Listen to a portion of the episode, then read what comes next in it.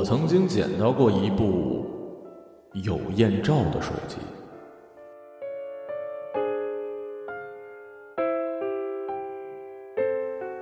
五月的一天，我跟同事像往常一样，在路上执勤查车。刚停好警车，摆好查车牌，一辆荷载零点六吨的小货车就躲躲闪闪的开了过来。例行程序是示意司机停车，请他出示证件。司机是一个十八九岁的毛头小伙，支支吾吾不肯出示证件。我后退一步，看到这辆货车污迹斑斑，后车厢。装着几个烧水的蓝色大塑料桶，臭气熏天。你到底有没有证件？我问他，司机却推门走了下来。有，有，呃，我想上个厕所。这哪有厕所呀？啊，啊我我我就旁边方便一下，就就行。说完，他就自觉的溜到了路边的树丛里。这车有问题啊！同事绕着货车走了一圈，正用移动警务 PDA 检查这辆车。这是台报废车。话音刚落，就听身后传来“咚”的一声，我们一回头，司机没了。我追到路边，看到司机已经跑下了陡坡，跳到了下面黑乌的沟渠里跑了。同事也冲了过来，在草坡上捡起了一部遗落的手机。哎，你手机！那家伙还是头也不回的跑。不就开一报废车吗？用得着跑吗？我们看着下面浓厚的沟渠水，还有它遗留在对岸的一串黑色脚印儿。烈日下，腥臭的风扑面而来。回到单位之后，我尝试打开手机，看能不能从手机的通讯录联系上司机。如果找不到人，再把手机上交给后勤处理。这是一台国产的名牌手机，按亮电源，意外的发现手机并没有锁屏密码。通讯录里只有寥寥的几个号码，拨了几个，对方都谜一般的说不认识机主。就在这时，手机的消息栏突然跳出了几条 QQ 消息，阴差阳错的，那天我没忍住好奇，点开了那几条消息。QQ 头像正是那个司机小伙的，发消息的人似乎是他老婆，在问自己的老公在干嘛。不管，往上翻，看能不能找到有用的信息呀。当之后，我就看到了传说中的艳照。可是这些艳照拍的十分粗糙，毫无美感。真正吸引我的是这对夫妻的聊天记录。说是夫妻，其实这对恋人都才不过十八九岁的年纪，不过以老公老婆的昵称来称呼对方罢了。渐渐的，我从这些有限的聊天记录里了解到关于这对恋人的点点滴滴。两个人来自贵州山区的一对男女，女孩在村里，男孩在镇上。女孩有一个姐姐，还有一妹妹。姐姐比她大四岁，性格强势，平时喜欢管着她，所以她不喜欢姐姐。妹妹才七八岁，像个男孩子一样调皮。她还有一性格暴躁、酗酒成性的爸爸，动不动就常常动手打他们。女孩跟姐姐长大了，打的就少了。小妹因为调皮被打的最多。女孩读书很好，但是读到初中，她爸不让她念了，辍学在家里干农活。他要种地、割猪草、掰玉米。他觉得生活无聊，唯一的乐趣是跟他的男友手机聊天。但是每次看到妹妹对着手机打字聊天，他姐姐就会扑上来要抢他手机，问他是不是恋爱了，骂他不知廉耻。他常常想要出去打工，他想离开家，离开姐姐的监视，想去见见外面的世界。男孩呢，则在广州郊区一个猪场里干活，常常要开车送猪粪，天天弄得一身臭。晚上的时候，就叫女孩传艳照给他。俩人的聊天通常是没有意义的话，不过倒是十分直接。老婆，我想要要什么？要你的，嗯，还有，嗯，昨天给过你了，今天还要图片。老婆，我应了，那要怎么办？我要你，见面都给你。还有一些惊世骇俗的，老婆，跟你说件事儿好不好？什么事啊？说了你别生气啊。你说，我想叫个男人把你姐姐上了。那样，你姐姐就不会阻止你谈恋爱了。你怎么能那样想？你这样，姐姐会恨我的。你姐姐是个老处女，才会妒忌你谈恋爱呢。那你也不能这样想，她毕竟是我姐姐。好吧，我不许你再这样想了，老婆，我错了。还有一些常常重复的内容。今天爸爸又打小妹了。今天爸爸又打小妹了。今天爸爸又打小妹了。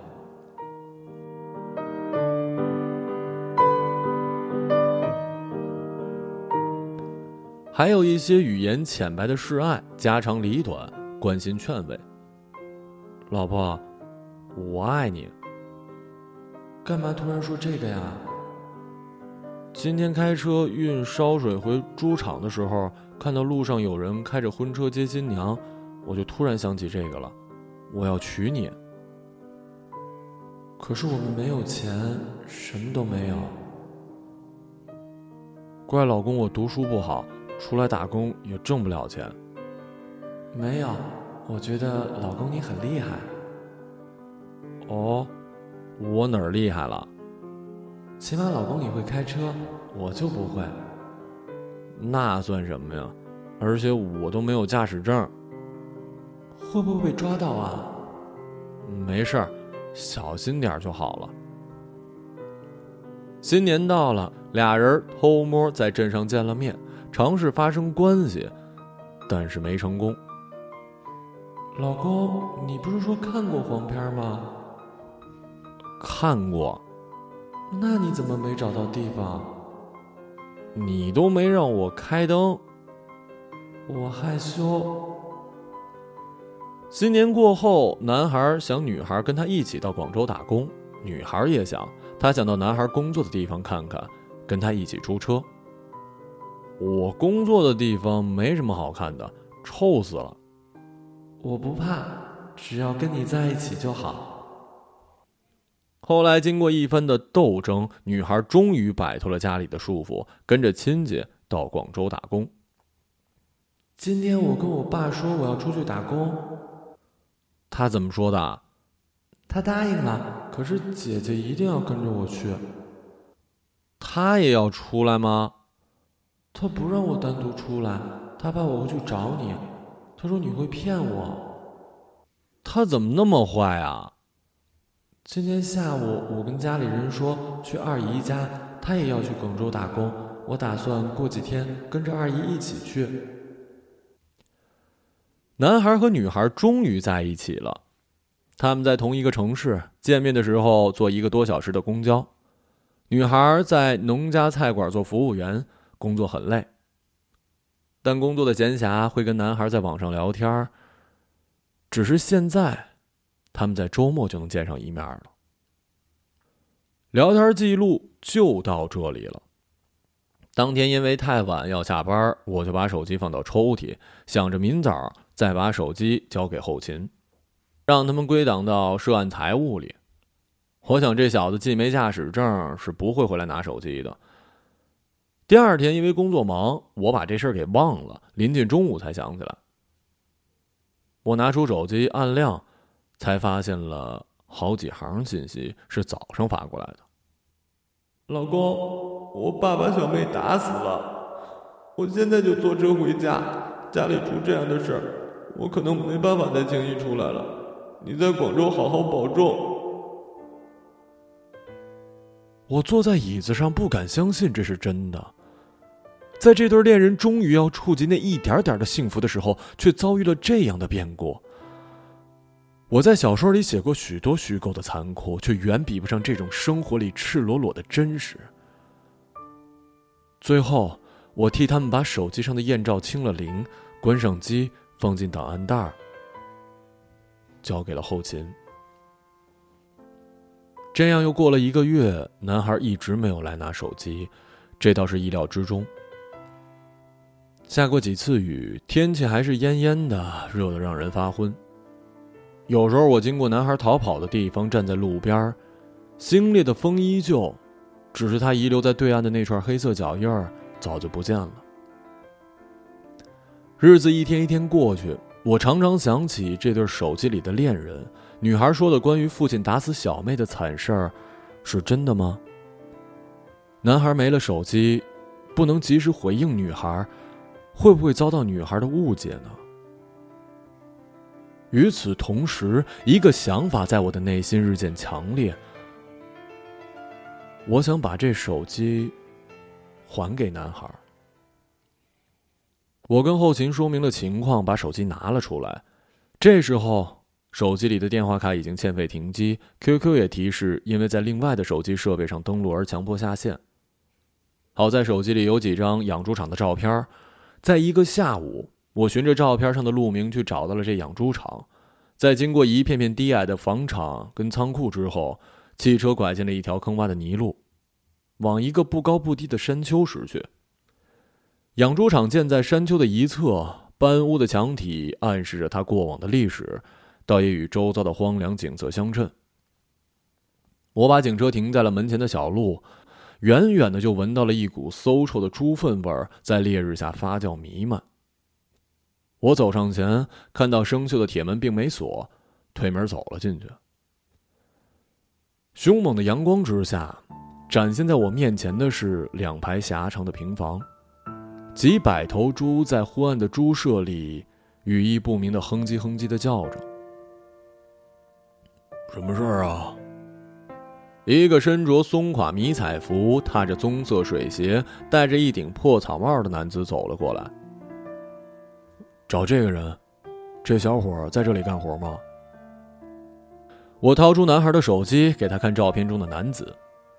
他点了点头。他现在在哪儿呢？他犯什么事儿了吗？没有，我只是想把手机还给他。他把他落我那儿了。男子说：“男孩是在这儿干过一段日子，但是一个月前他就走了。走的时候什么也没说，只说老家有急事要回去一趟。可是现在也没见他回来。”我问男子有没有男孩老家的地址，我说这手机对他来说很重要。没有。我走出了大门，在钻进警车的时候，男子追上来，递给我一张纸条。这儿有地址，他入职的时候在我们这儿登记过资料。我看了看纸条，上面应该是男孩在贵州老家的地址。我叹了口气，跟男子道了谢，发动汽车离开了养猪场。就这样，这件事情就耽搁了下来。也许是我命中与这个手机的缘分未尽吧。三个月后，我被安排到贵州出差。我想，也许可以抽空去男孩的家里拜访一趟了。我们没有他这个儿子。男孩家在镇上，还算好找。但是当我踏过男孩家的门楣时，他的妈妈却气呼呼的甩下这句话。贵州方言口音很重，我许久才从他口中弄明白，男孩去了女孩家里，已经有一段时间没回了。女孩的家在山里，但我不知道会是这么远。我向男孩的母亲要了地址，便驱车前去了。从下午一直开到了薄暮微凉，才兜兜转转的到了女孩的村落。村落并不大，散落着十几户人家在山脚。鹅黄色的天色之下，一条澄净的山溪穿谷而过，倒映着袅袅的炊烟。问了几户人家，终于找到了女孩家。屋子是一间用碎石砌成的瓦屋，门旁挨着几捆枯黄的玉米秸秆，斑驳的木门紧闭着。你找谁啊？一名男子走了过来。他掖着裤脚，背着一大箩筐，里面装了新鲜割好的猪草。我差点没认出来他。他就是那个男孩。几个月不见，他仿佛一下子长大了很多。我搔搔脑袋，掏出工作证让他看。你这儿可是真不好找啊！你是来抓我回去的？我拿出他的手机。我是来把这个还给你的。进来吧。他开了门，把篮子放在了潮湖的院子，便进了屋。屋内光线很暗，他开了灯，招呼我坐下。屋子里的一切都是古老的，就像这个村庄的历史一样。唯有挂在大厅中央的那个电视是崭新的，那是一台三十二寸的液晶电视。电视是我前阵子买的，但也没什么用。这儿也说不了几个台。男孩说：“他在裤管上抹了抹手，低头翻动起他失而复得的手机。那些照片我都删了。啊，我不是有意看的啊。当时一心想找到你，也无权处置属于你的东西，只是觉得还是删了好。”一阵沉默，我心生愧疚。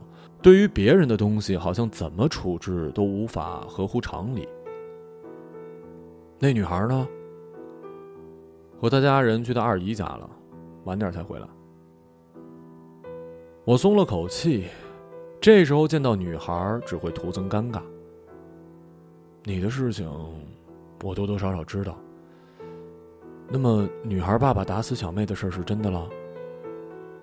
嗯。喝酒之后失手打死的。你后来怎么联系上女孩的？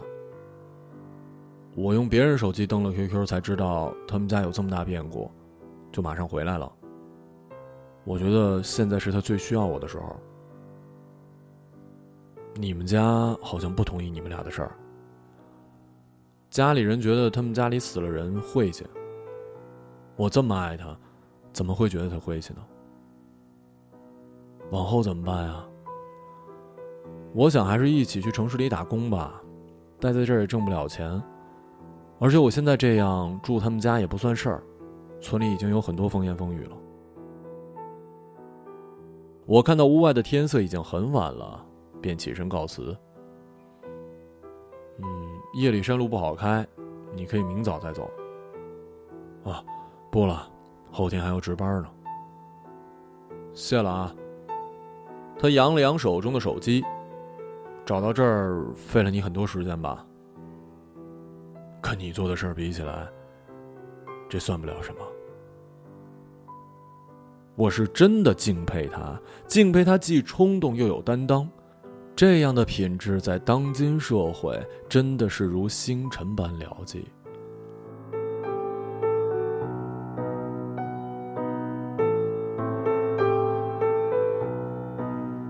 我发动汽车离开了这座静静的村庄。渐渐的，天上的繁星多了起来，犹如昨日的残梦。清冽的风不停的从车窗灌进来，也吹不散我开了一天车的困倦。木然的车子如梦中惊醒般剧烈的颠簸，等我控制住的时候，它已经滑进了路边的一个山沟。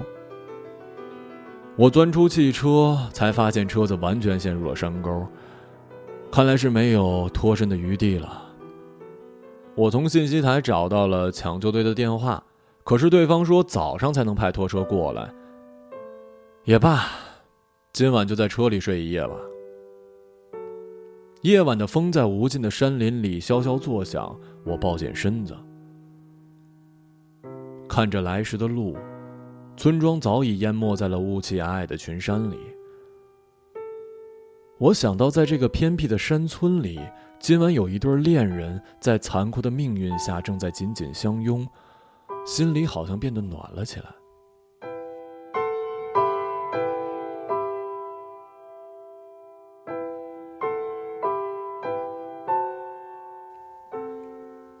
这是一个温暖的故事是吗？很遗憾。这个故事只有前面一段是真的，后一段出自我的虚构。那台手机还好好的在后勤的档案室里躺着，我知道，再也不会有人来认领了。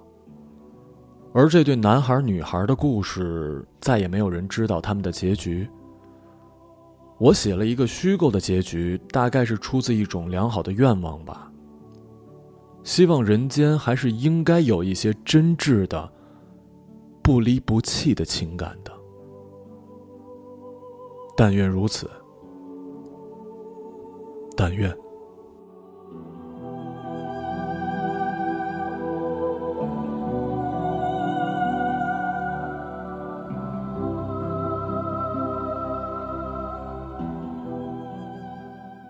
一个朗读者，马晓成。